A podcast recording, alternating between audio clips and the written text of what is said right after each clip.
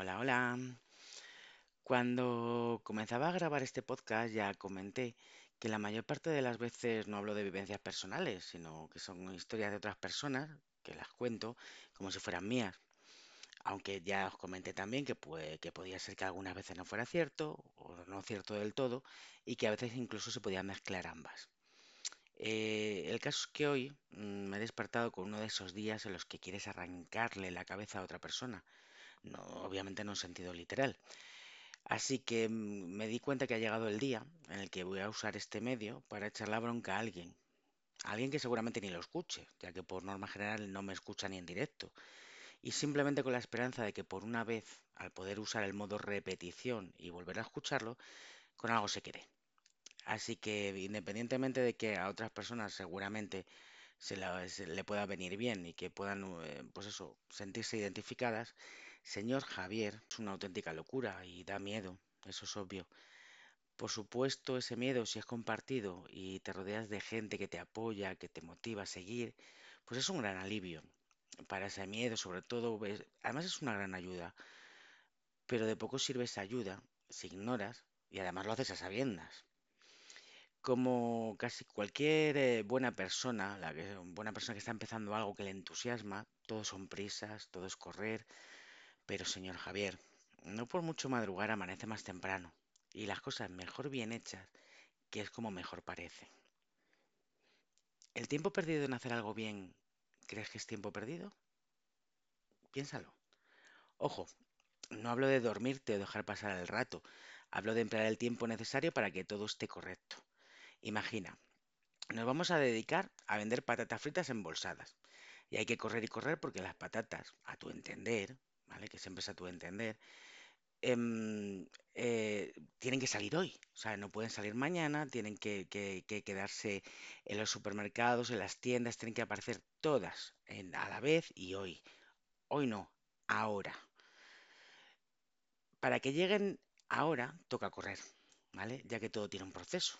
Y resulta que por ese correr la bolsa no está del todo bien cerrada, no todo lo que debería, o peor, en los dibujos que se distingue mm, cómo son nuestras patatas, lo que es nuestra marca, lo que nos identifica, salen de la impresión poco secas y no se aprecia bien el diseño, queda mal.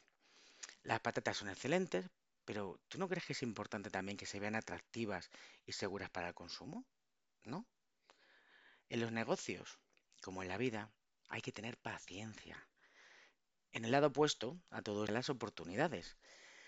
Eh, no hay que sentarse a esperar que lleguen, hay que levantarse y crearlas, de eso ya sabes. De nada vale soñar que con el éxito si no trabajas para lograrlo. Es como montar en bicicleta. Para mantener el equilibrio siempre hay que estar en movimiento, ¿verdad? Un día te despertarás y te darás cuenta que el tiempo para hacer lo que querías o emprender el camino que te apetece eh, ya ha pasado. Por eso hay que pensar siempre que el momento es ahora, ¿vale? No esperes diciendo, pues es que ahora no puedo hacerlo, o te van a interrumpir de tus lamentos. De tus lloros, los que ya lo están haciendo. Si el objetivo vale la pena, hay que hacerlo y dejar de darle vueltas. Además, recuerda que cuanto más grande, más fuerte, así que hazlo. Y si te da miedo, pues lo haces con miedo. Ahora empezamos con los temas delicados. Son dos y para mí igual de importantes, así que presta atención. La sal también parece az- azúcar. Satanás, antes de diablo, fue ángel. Y Judas, antes de traidor, discípulo. Los que hoy te abrazan, mañana te pueden empujar. Y a medida que avanzas en la vida y triunfas, eso va a ir a peor. Así que ya entra un factor envidia. Y no se envidia solamente el éxito, que te vaya a ti bien. Se envidia también, y casi más, la capacidad de generar ese éxito e incluso solamente de intentarlo. ¿De verdad crees que mostrar cada cosa que haces te hace más fuerte o más vulnerable? Piénsalo. ¿No sabes la cantidad de gente que monotoriza esos movimientos tuyos para usarlos en tu contra? Es algo así como el que sube una foto de fiesta todo feliz y al segundo de tomar la foto tiene cara de seta. Es fachada. No seas fachada, sé camino, que es más importante para ti y tu familia. Si vas a pedir aprobación y respeto, empieza por ti, ¿vale? Respétate y hazte valer por lo que haces, no por lo que muestras, y mucho menos por lo que muestras para saciar a las hienas. Debes estar ya por encima de todo eso. La gente que de verdad te importa, la que te quiere, la que te conoce, te apoya te apoya de verdad, fijo, seguro. Por eso cuenta con que hay dos tipos de personas. Las que te dirán que no puedes hacer algo porque tienen miedo de intentarlo ellas y las que tienen miedo a que tú lo consigas. Aprenda a distinguirlas y trabaja en silencio, que sea tu éxito lo que te hace, lo que hace el ruido, lo que suena.